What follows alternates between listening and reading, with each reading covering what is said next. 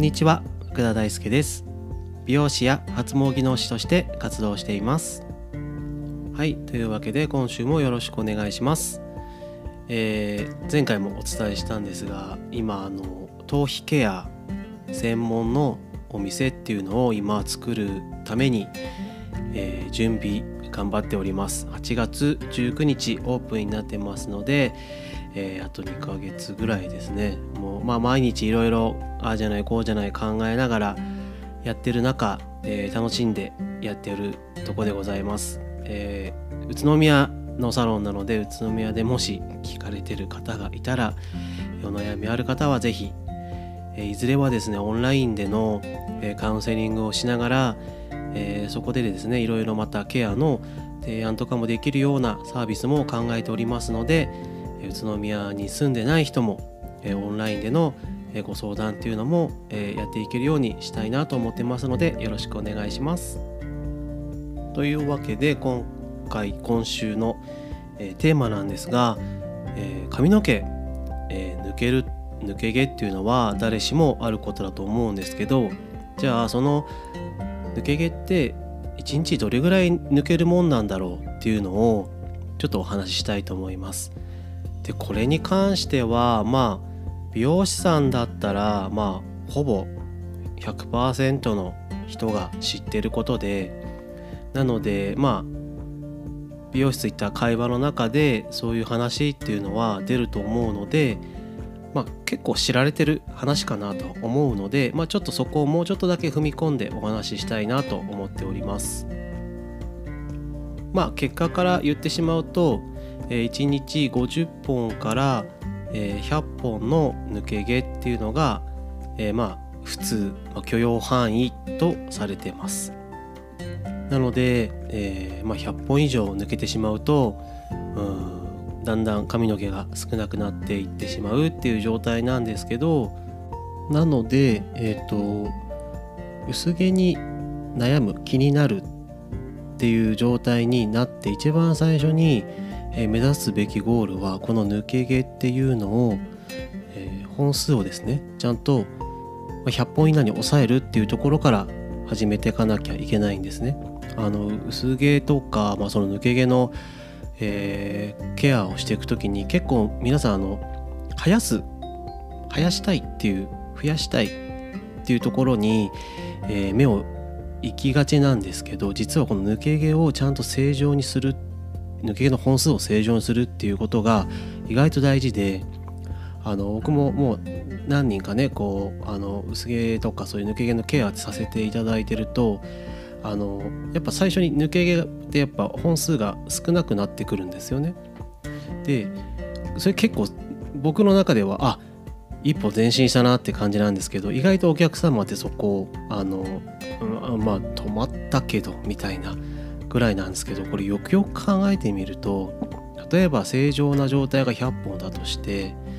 えー、例えばじゃあ150本その人が抜けちゃってる状態だったってなると要は1ヶ月後に、えー、50本かける30日だとして、まあ、1500ですよね。だから、えー、1ヶ月に1500本ずつ少なくなってってるっていう計算なんですよね。単純計算でいくと。でこの1500本少なくなってってるっていう状態を止めるだけで結構違くないですか？よくよく考えてみると。2ヶ月で3000本。3ヶ月で4500本。ってなると4500本の髪の毛がもしなくなってしまったら結構ですよね。うん。まあ、これはもちろんムラはあるとは思うので、えー、50本多いから毎回毎回その3ヶ月後に4500本ぴったりなくなるかってなるとそれはまた違ったりはするんですけどあのこの抜け毛を止めるっていうのはあの抜け毛を正常な本数に戻すっていうのは意外と重要なことで、えー、生やしたい増やしたいって思ってる人にとっては物足りない現象なんですがこれ意外と大事っていうのをまずえー、知っていただきたいなと思います。で髪の毛が生えるそのメカニズムというか、まあ、前回前々回ちょっと忘れちゃいましたけどその髪の毛がこう生えてで抜けてまた新しい髪の毛が生えてくるっていうこの毛周期ヘアサイクルっていうのがあるんですけどあのここのことちょっとだけもう一回お話しさせていただきますヘアサイクルは3段階に分かれてて成長期対抗期休止期っていうのがありますで成長期っていうのは髪の毛が成長する時期時期ですよね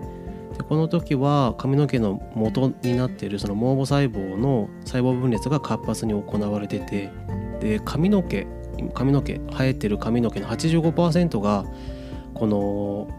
成長期っていう段階にあるんですね。でこの成長期っていうのが、まあ、一般的にその3年から6年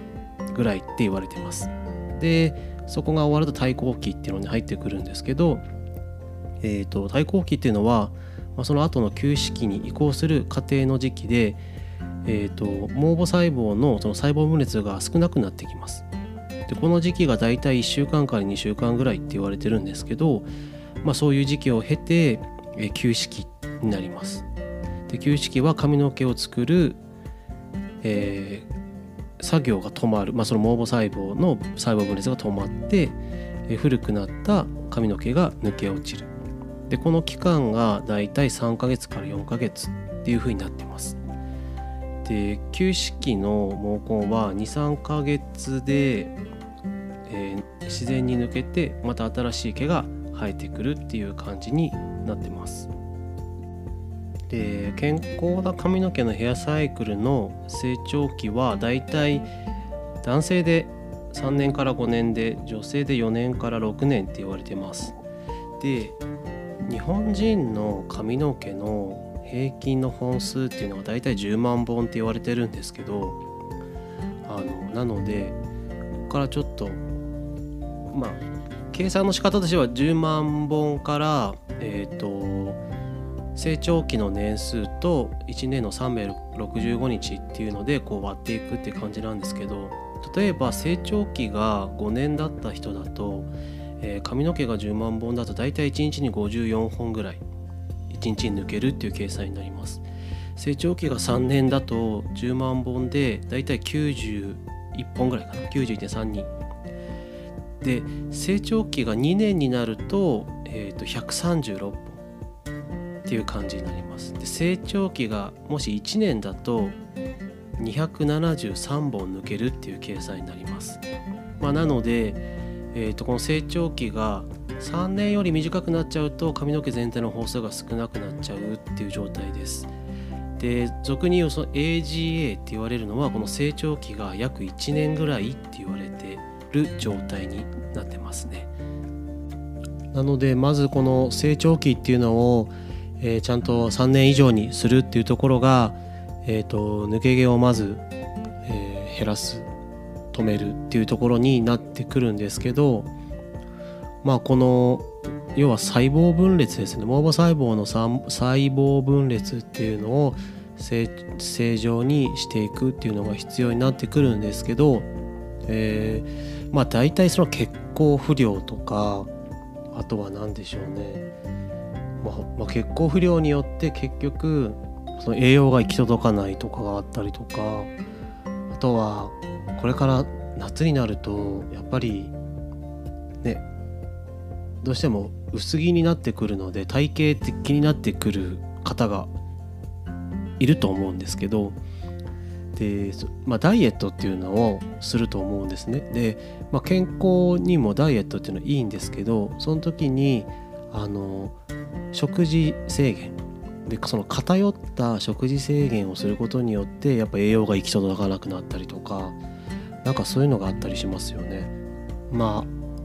あとはそのあれですね夏汗かくのであの前もお話したかもしれないですけどその皮脂の中に、えー、髪の毛のこう成長を妨げる悪玉菌の、えー、悪玉菌になる成分が皮脂の中に入ってるので、まあ、汗皮脂が多くなる時期はやっぱりちょっと抜け毛も多くなりがちみたいな、まあ、だから正確に言うと夏っていうよりは秋ですよね、うん、秋は抜け毛が多いってよく言われるんですけどあの、まあ、そのやっぱり夏はやっぱ体調が崩れやすい時期でもあるので、まあ、そういうところでえ夏場はいいんだけど秋ぐらいになってきた時に抜け毛が増えるみたいななんかそういうのも、まあ、汗っていうのも一つの要因としてあったりしますね。なので、えーと、夏まあシャンプーの回数が増えちゃう方もいらっしゃると思うんですけどやっぱ正しいシャンプーの仕方っていうのをしっかりしてほしいなと思いますしどうしてもやりたい人はえっ、ー、とその1日なるべく1回にしてもらって、えー、あとは湯シャン。なのでシャンプーのやり方と湯シャンのやり方っていうのは、えー、他の時に配信してあるのでそちらも参考にしていただくのとえ、ー、と暑くなると冷たい食べ物飲み物っていうのをどうしても取りたくなるんですが、えー、やっぱ体温が下がるとやっぱ代謝が悪くなってしまうっていうのもあるのでもちろん体にもですけど、まあ、髪の毛にも良くないのでそうですね。なんかあんまいっぱい言うとあれなんで僕が、えーと、おすすめする食べ物は味噌汁です。味噌汁は、えー、まず大豆お豆からできているのでタンパク質を取れます。であとはあったかいですよね。なのでやっぱ体を冷やさないっていう意味でもえー、お味噌汁っていうのに、え野菜をたっぷり入れてもらってまあその火を通すと野菜の栄養素がみたいな話にもなるんですがうんとまあそういうことはさておいて、まあ、タンパク質を取るっていうのと体温を上げるっていうので、えー、味噌汁っていうのを僕はあの食べ物の中ではまず最初におすすめしてます。なので夏こそ暑いまあ正確にはですね温度ってはあるんですけどまあまあまあまあそれは置いておいてお味噌汁を、えー、食事をとる時に取るっていう習慣をつけてもらうだけでも、えー、何もしないよりは、えー、良い環境になっていくんではないでしょうかっていう提案でございます。あと他のあの紫外線対策とか何か言われる今考えてみると結構いろんなケアの仕方を意外と配信してたなみたいな。なのでまあもしよかったら過去のやつ聞いてみてください。紫外線対策っていうのもやっぱ必要になってきます。頭皮に、まあ、直接ダメージが出てしまいますよね。特に分け目とか。はい。なのでその辺もちょっと聞いていただけるといいかなと思います。はい。というわけで、えー、これからもですね皆さんに有益な情報役に立つ情報っていうのをしっかりお話ししていきたいと思いますので、えー、番組のフォロー登録よろしくお願いします。というわけで以上福田大輔でした。ありがとうございます。